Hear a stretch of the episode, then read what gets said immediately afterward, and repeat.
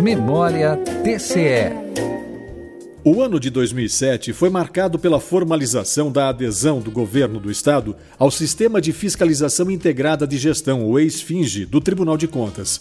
Também em 2007, a Corte sediou o quarto encontro do Colégio de Corregedores dos Tribunais de Contas do Brasil e realizou o primeiro painel de referência para ouvir a sociedade antes da auditoria operacional para avaliação da atuação da Fundação do Meio Ambiente, em parceria com a Polícia Ambiental. E em janeiro de 2008, os municípios catarinenses passaram a adotar o Plano de Contas Único desenvolvido pelo TCE com base na metodologia utilizada pela Contabilidade da União. TCE 65 anos.